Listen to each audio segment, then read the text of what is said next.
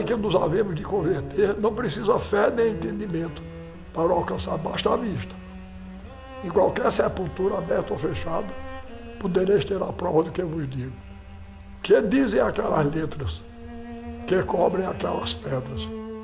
As letras dizem pó, as pedras cobrem pó. E tudo que ali há é o nada que havemos de ser. Tudo pó. Suposto, porém, que é o pó futuro, o pó em que nos havemos de converter, não precisa fé nem entendimento para alcançar o pó que somos, o pó presente, nem a nossa vista o vê, nem o nosso entendimento o alcança.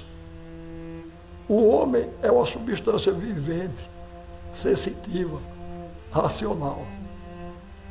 O pó vive não. O pó sente? Não. O pó entende e discorre? Não.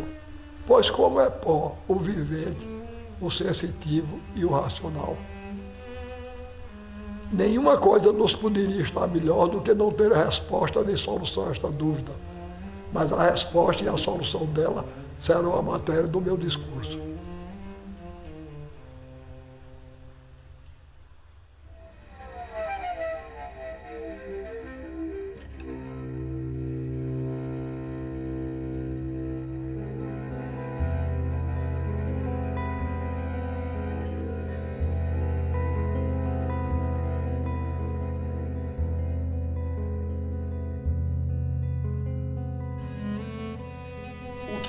Ser escritor?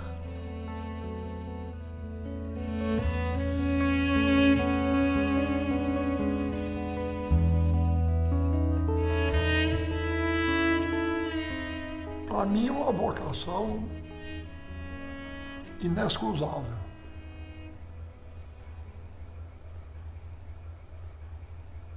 Eu nunca quis ser outra coisa senão escritor. Eu comecei a escrever aos 12 anos de idade. Publiquei meu primeiro poema aos 18 e daí, pois daí nunca mais parei. Continuo escrevendo. Todo dia eu escrevo. Todo dia eu leio e escrevo. E não é por obrigação, não é por paixão. Ariano, você acredita em destino? Bom, eu sou uma pessoa que tem uma visão religiosa do mundo. Então, acredita em destino não como um grego fatalista. Por isso não sou desesperado. É, outro dia eu estava me lembrando de um poema do qual eu gosto muito. Esse poema é de Sófocles. Ele faz parte da tragédia Antígona. É recitada pelo coro na tragédia Antígona. É uma meditação sobre o destino do homem. Veja que coisa linda. Existem muitas coisas maravilhosas. A mais extraordinária, porém, é o homem. Ele percorre o mar que se agita quando a tempestade sopra do sul e trabalha a mãe dos deuses, a terra soberana imortal e inesgotável. Ano após ano, alinhando os sulcos ao passo dos cavalos. O povo dos pássaros, raça ligeira, e os seres dos bosques e a fauna marinha, ele os captura em redes envolventes. É o mestre do estratagema. Atrai às suas armadilhas os animais errantes da floresta e curva sob seu jugo o pescoço peludo dos cavalos e o touro selvagem no esplendor de sua força. Gênio universal que tudo acerta, somente não achou remédio contra a morte. Ele que resolve tantos casos desesperados. Agora, eu estava opondo a esse, esse poema, um belo poema né, da, da época clássica da literatura, e depois eu vendo um poema popular, que é um canto do, do espetáculo popular do Nordeste, que diz assim, o nosso Deus corrige o mundo pelo seu dominamento. Eu sei que a terra gira pelo seu grande poder. Grande poder pelo seu grande poder. Esse é o, é o refrão. Então você veja, no primeiro caso, o caso de um, um, um não cristão, Sófocles, o poema é muito bonito, mas termina no desespero, não é? O diante do irremediável da morte que acabaria com todo, toda a sua história. Nós que acreditamos em Deus, achamos que o, o mundo desse jeito aí, ele é governado pela vontade divina. Então, isso abranda a ideia de destino, aquele destino ligado à fatalidade dos gregos, pela ideia de, de que a vontade de Deus é que termina regulamentando tudo.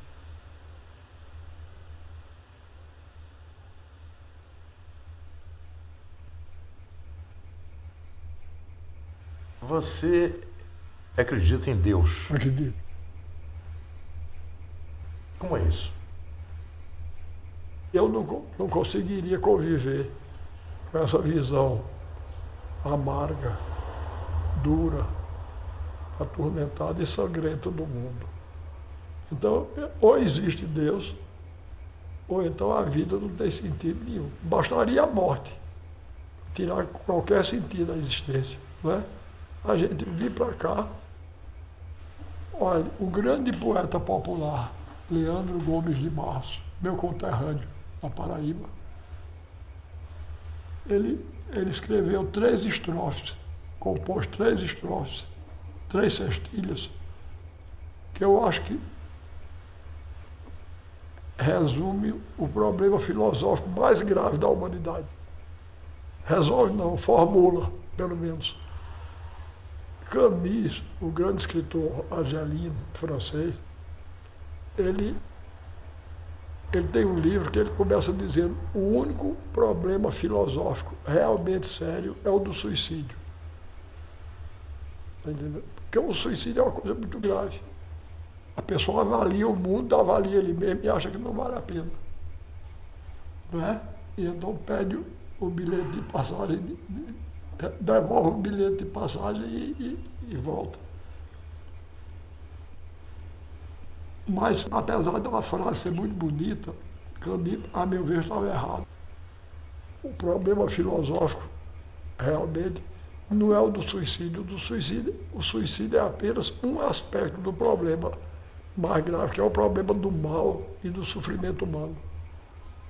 Então, Leandro Gomes de Barros, a meu ver, formulou muito melhor do que Camus essa pergunta, que é uma pergunta mais séria que as pessoas que não acreditam em Deus podem fazer aos que acreditam. Repare, ele disse, se eu, se eu, se eu me encontrasse com Deus, se eu conversasse com Deus, iria lhe perguntar, iria lhe perguntar, por que é que sofremos tanto? quando viemos para cá. Que dívida é essa que o homem tem que morrer para pagar? Perguntaria também como é que ele é feito, que não dorme, que não come e assim vive satisfeito. Porque foi que ele não fez a gente do mesmo jeito. Porque existem uns felizes e outros que sofrem tanto, nascidos do mesmo jeito, criados no mesmo canto. Quem foi temperar o choro e acabou salgando o pranto? Veja que coisa linda. Isso coloca em questão a própria existência de Deus. Porque é como se Deus tivesse querido temperar o choro e acabou errando na, na mão, como se Deus fosse capaz de dar um erro e infligindo um sofrimento terrível ao ser humano. Né? Quem foi temperar o choro e acabou salgando o pranto? Pois é. Então Deus para mim é uma necessidade. Se eu não acreditasse em Deus, eu era um desesperado.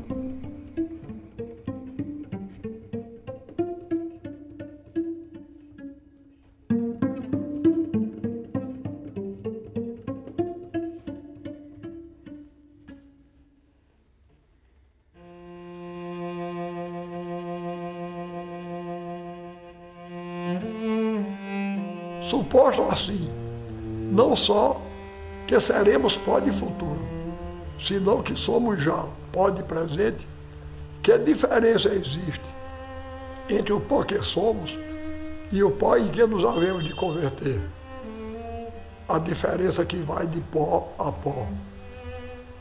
Estão as praças no verão cobertas de poeira, eis o vento que sopra, eis o pó a rebolar por cima de telhados e pradarias. Cessou o vento, cai o pó. Pois bem, este pó somos nós. Este vento é a nossa vida. Soprou o vento, eis o pó levantado. Estes são os vivos. Cessou o vento, eis o pó caído. Estes são os mortos. Os vivos, pó com vento, e por isso vãos. Os mortos, pó sem vento, e por isso em vaidade.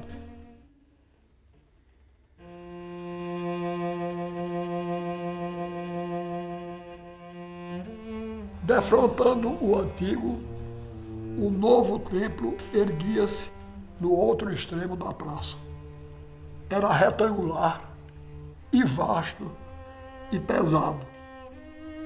As paredes mestras espessos recordavam muralhas de reduto. Durante muito tempo teria esta feição anômala, antes que as duas torres, com ousadias de um gótico rude e imperfeito, o transfigurassem. É que a catedral admirável dos jagunços devia surgir, obra formidável e bruta da extrema fraqueza humana, alteado pelos músculos gastos dos velhos pelos braços débeis das mulheres e das crianças. Cabia-lhe a forma dúbia de santuário e de antro, de templo e de fortaleza, irmanando no mesmo âmbito onde ressoariam mais tarde as ladainhas e as balas, a suprema piedade e os supremos rancores. Fora delineada pelo próprio Antônio Conselheiro velho arquiteto de igrejas, requintara no monumento que lhe encerraria a carreira.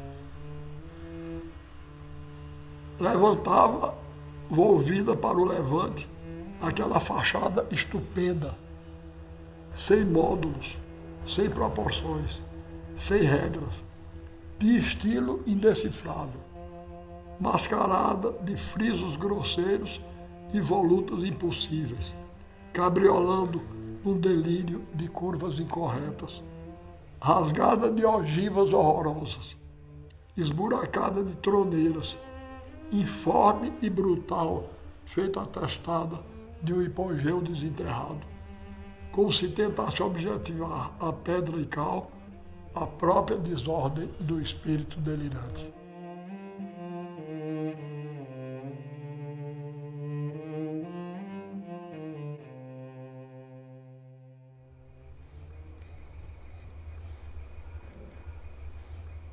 Qual a importância do humor na vida?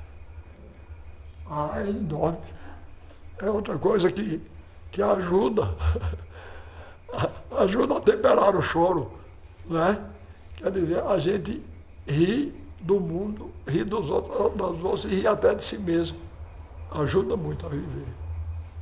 Eu tinha um tio que, não sei se você sabe disso, pai do sertão, a morte é uma mulher e se chama Caetana.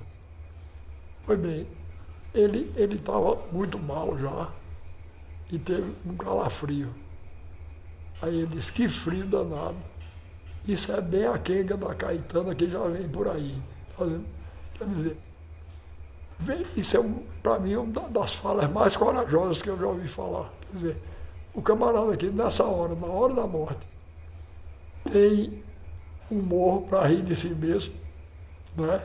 Isso é bem a quenga da Caetana que já está chegando por aí, né? É, é, é, dá muita força a gente. E é também um instrumento de luta, não é?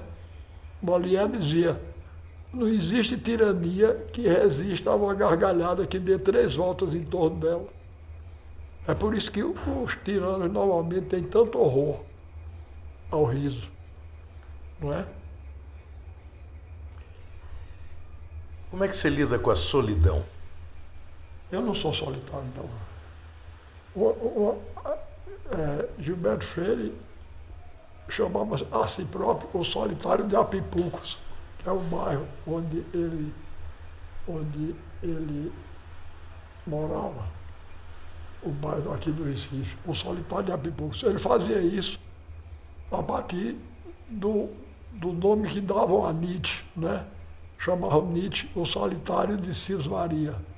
Aí vieram perguntar a mim, pode se chamar você o solitário de casa forte? Eu digo, eu não sou solitário não, que eu tenho mulher, seis filhos e quinze netos.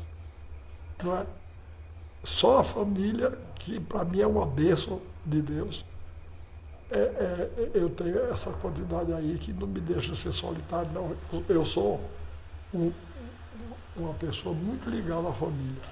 Desde os meus irmãos e minha mãe, meu pai eu convivi muito pouco, três anos somente. Quando ele morreu eu tinha três anos. Mas, mesmo assim, ainda, sempre me fez companhia, ainda hoje faz. Porque, entre outras coisas, eu fiquei com a biblioteca dele. Ele era um grande leitor. E eu, as, as primeiras vezes que eu li alguns livros foram, foram e são fundamentais na minha formação de escritor, foi na biblioteca dele. Né? Primeira vez que eu li os sertões foi no exemplar que pertenceu a ele. Contraste e confrontos de, de Euclides da Cunha. Ele era um grande admirador de Euclides da Cunha e me legou essa admiração. A família sempre foi uma âncora muito segura na minha vida. E ainda hoje é.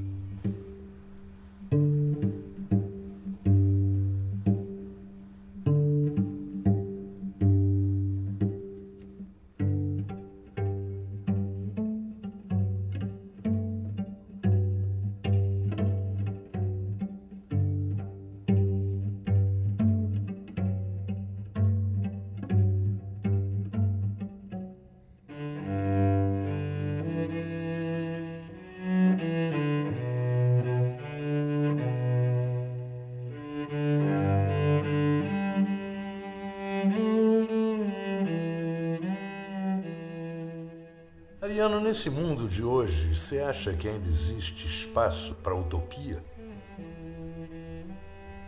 A utopia é uma coisa sem a qual o homem não pode passar, que é o sonho. Não é? Acho que o sonho é importantíssimo na vida de todos nós. A gente sonha, sonha com uma coisa melhor, não é? E, e eu acho que em qualquer tempo enquanto existir injustiça, enquanto existir falta de liberdade, haverá espaço para, para o sonho e a utopia.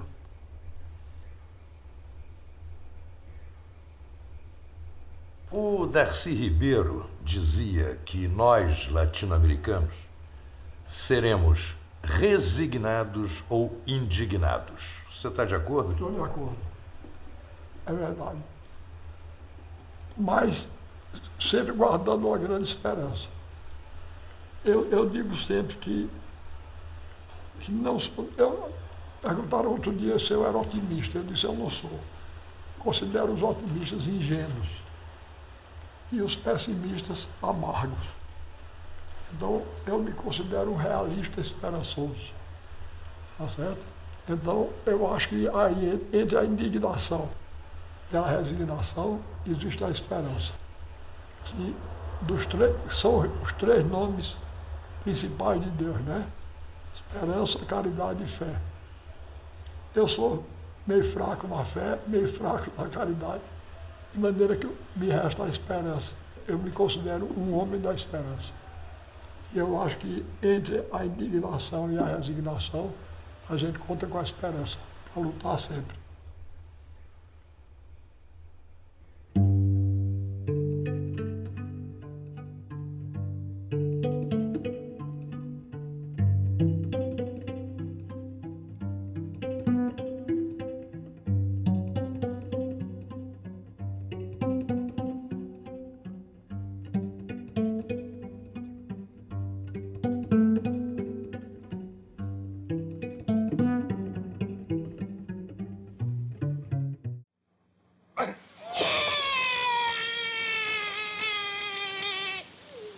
Aí ele nasce no chão. É o grande Otelo, né? É.